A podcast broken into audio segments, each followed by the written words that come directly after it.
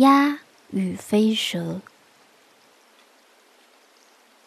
在过去，拥有翅膀，能比轻盈树子飞翔更长时间的动物，只有乌鸦，一种巨大的黑色飞鸟。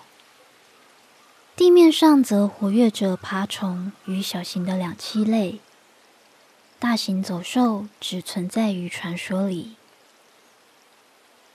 很少会在地上见到乌鸦，它们体积庞大，仿佛总是飞个不停。空中是它们的领地，像个浮动宫殿。住在大树顶梢的蜥蜴说：“正日望着天空。”运气好的话，能看见乌鸦在天色里的裂缝进进出出。天是高的，对地面生物来说理所当然，多半他们还不觉得高。比如下雨了，河水高涨，或在草隙间积一滩泥水，天就很近了，能在里头洗浴玩耍。天就和流水一样，摸不到的时候比较真实，摸着时宛若虚无。一条蛇刚决定要做清道夫，当然这工作谁都做。他只是特意琢磨想法，在略显平淡的生活中，有天突然心中一想。觉得清扫这件事闪耀着可爱光芒，像一块光滑大石，成熟膨胀的果实表皮，或者它刚褪下一层旧皮的杜甫。他第一次学爬树，在一个清晨，阳光的热度还像冷却的血液，它软软移动时。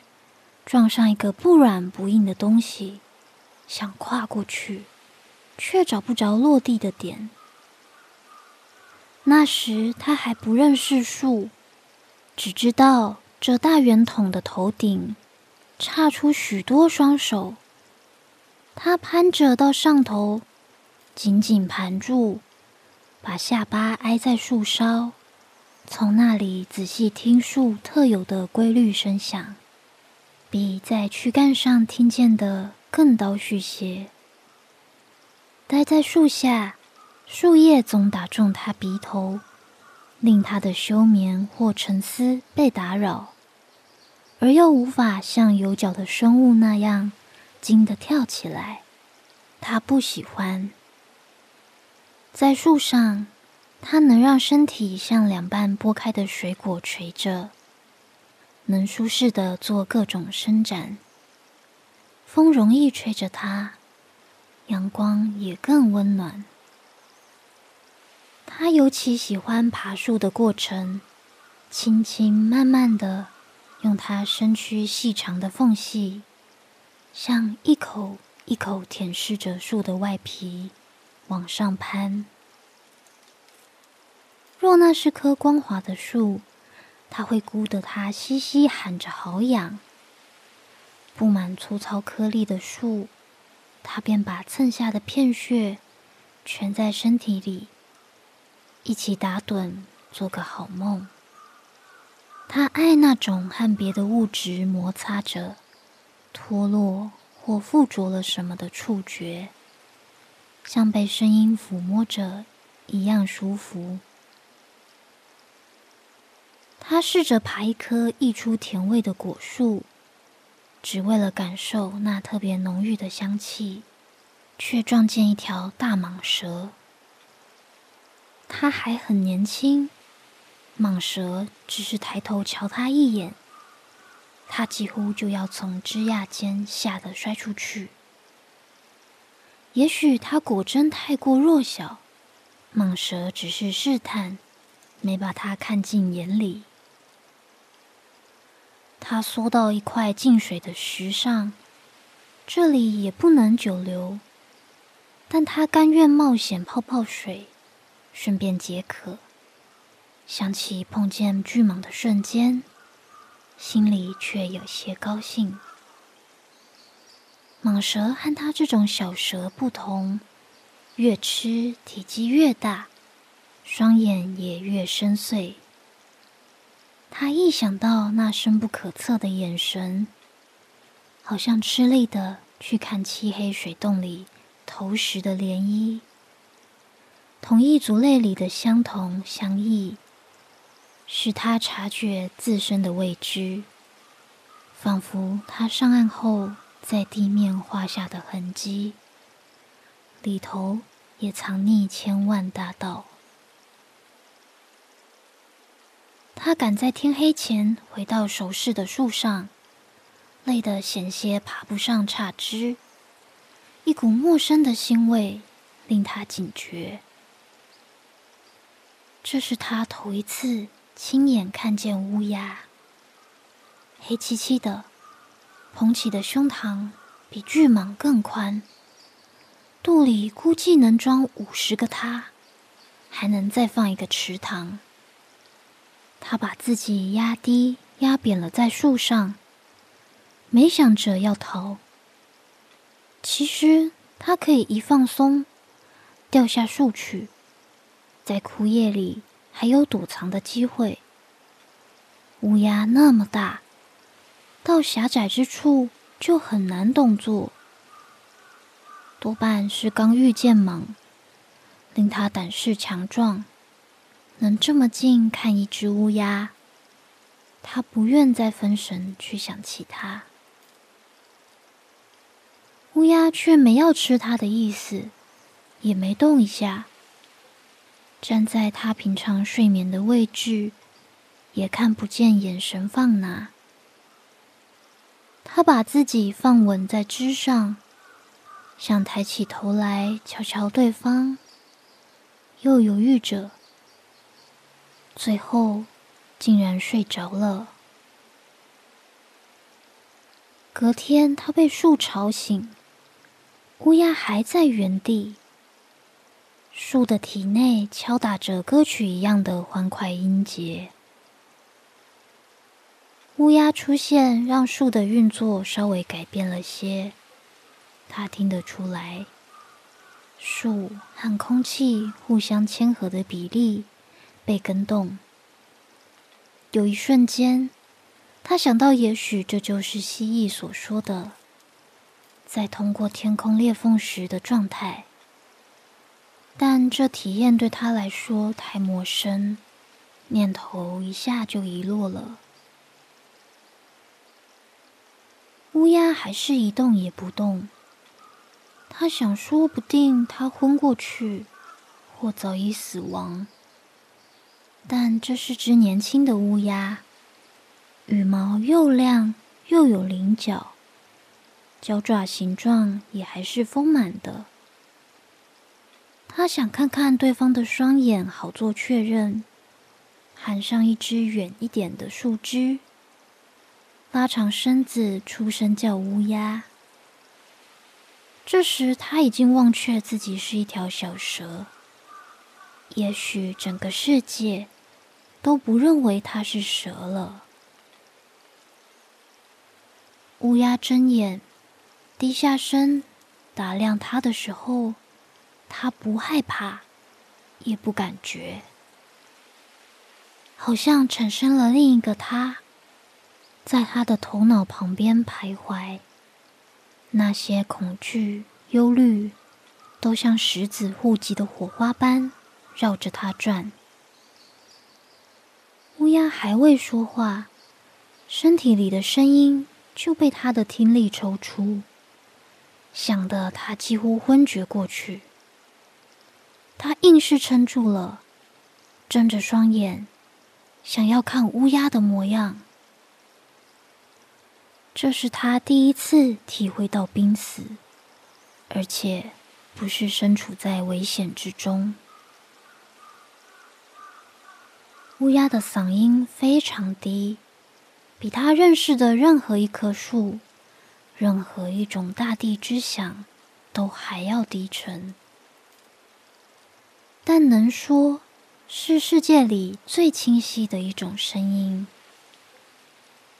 地面著名老是猜测天上的家伙们声音是高的，听不见的。他一个字一个字听。乌鸦说：“他在影子里看见有样东西，在做自己本来不会的事。来了一瞧，是一条蛇。做什么不会的事呢？”他心想：“况且你这么接近死亡，何必还管这些事？”我想做清道夫。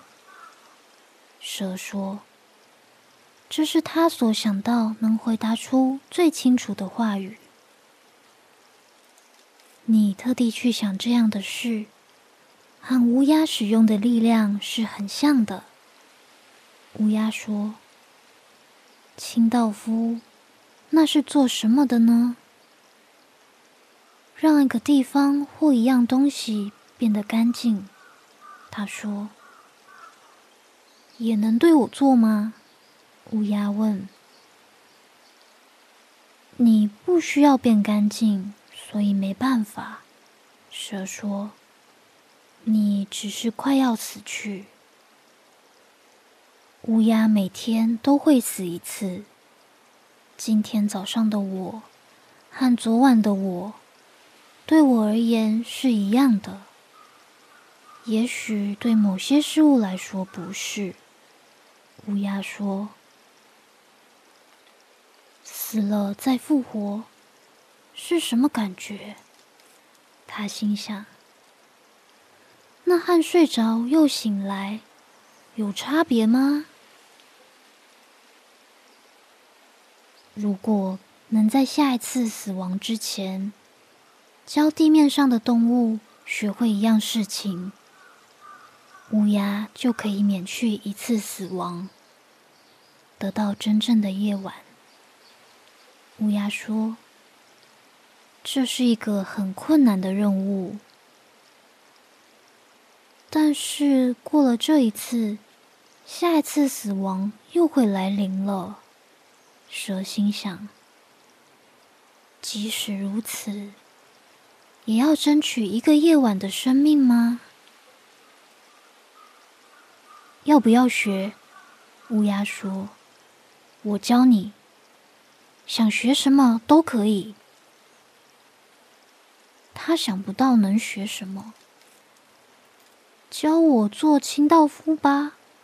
蛇说：“你已经会了。”乌鸦说：“他一直没想到。”于是那天晚上，乌鸦又死了一次。这次他看得清楚些。隔天早晨，对他说话的乌鸦又把树的节奏改变了。我和昨天是一样的吗？于是他问乌鸦。一样的，乌鸦回答。那为什么树不一样了呢？他又问。树也是一样的，乌鸦回答。但听起来是不一样的，他说。不一样的是空气。乌鸦说：“谁在使用空气，空气就不同。其他使用空气的，也能跟着看起来不同。”他想，今天乌鸦又要问他想学什么。你能教我一件你最想要教我的事情吗？他说：“好。”乌鸦说。我教你飞，可是我没有翅膀。蛇说：“用你的身体也能飞。”乌鸦说：“虽然不能像我们飞得那么高那么久。”你想要别的动物也飞吗？他问。除了乌鸦之外。你们想让别的动物飞在天空中吗？想。乌鸦回答的同时，风吹得树林呼啸，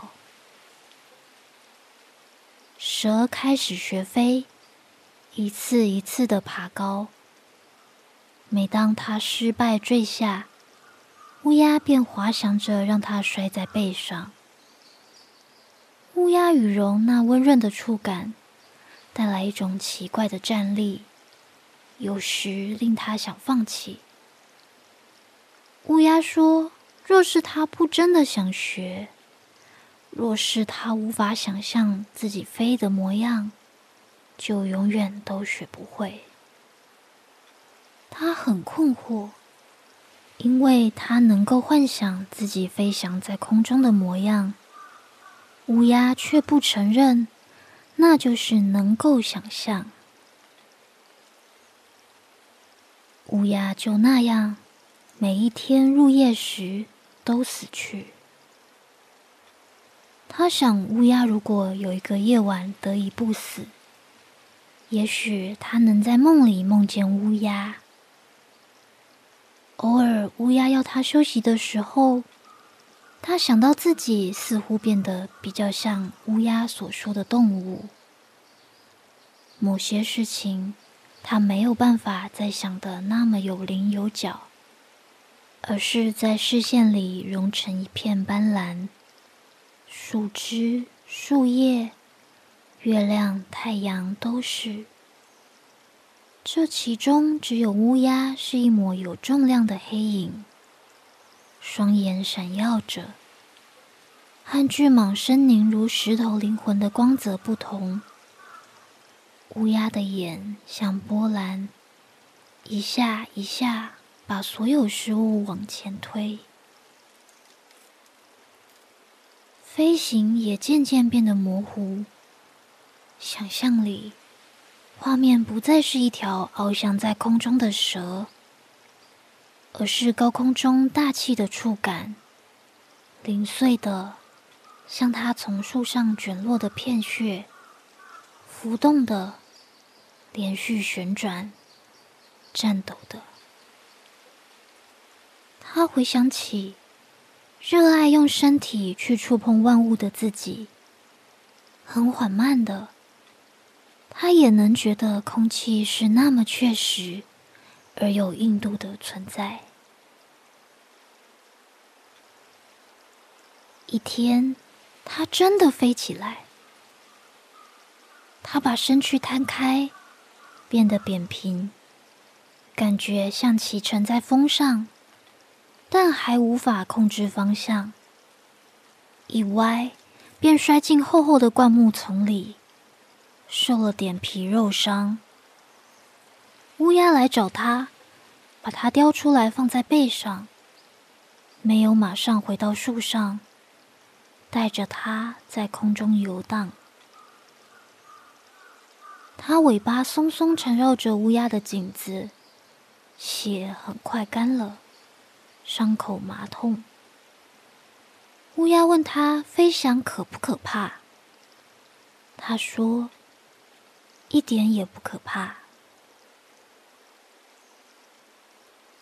那晚，乌鸦还是死了。他挂在乌鸦身上，发觉乌鸦身上沾着它干掉的血，一些草屑、土沙。他想起要做清道夫的事，于是上上下下把乌鸦爬了一遍。用它肚腹的鳞片梳理乌鸦的羽毛。生命离开乌鸦时，这些羽毛变得非常锋利。隔天，乌鸦活过来，带它到最高的树上时，竟还记得昨天的事。你清理了我，谢谢你。乌鸦说：“为什么你会知道呢？”他问。“因为我变得和昨天不同了。”乌鸦说。“那不是因为你改变了空气吗？”他说。“不是的。”是你改变了空气。”乌鸦说。他们又攀上树顶，这一次，它飞得很好，能扭动着头改变要去的方向。乌鸦说：“它就像空中一道美丽的翠绿闪电。”我第一次看见你，就想称赞你的皮肤。乌鸦说：“但我知道那时你还没法听得懂。”飞行很好，但感受很短暂。蛇说。我还是喜欢待在树上。那晚，乌鸦果真没有死去。它绕着它，又为它做了一次清扫。乌鸦的热度贴在它身上，和晒着太阳、贴着任何事物的感受都不同。他觉得身体很温暖。但温暖传进心里时，又有些冰凉。学会飞行后，他的视线再度聚焦起来。他想，也许乌鸦要离开，他要回到遇见乌鸦前的日子了。乌鸦的黑影却留下来，压在他周身的每个细缝里。如果被你教会的动物更多，会不会有一天不用再重复死去呢？蛇说：“如果我教的够多，有一天就能真的死去了。”乌鸦说：“那一天，你还能来找我吗？”他说：“把你的死亡。”留在我这里。乌鸦迎来最后的死亡之日，真的回到了他身边。那时，天空里早已不再只有乌鸦，而是有各式各样的飞禽。地面上也变得更热闹。乌鸦的身形。仿佛缩小、瘦弱了，没有人认得出那是往日覆盖着天空的巨大阴影。现在，它只是只平凡的有翅生物，甚至也不懂得说话了。蛇盘上乌鸦的身躯，为它除去脏污和疲倦。乌鸦又像刚找到它那时一样，蓬松起晶亮的羽毛。它们像是还待在乌鸦尚未体验活过一天夜晚的快乐，而蛇还没学会飞翔的那片时间里一样。但它总算能清楚的把所感觉的讲给乌鸦听。这是他所能知道最要紧的是。世界的丰饶嘈杂就此淹没了他们。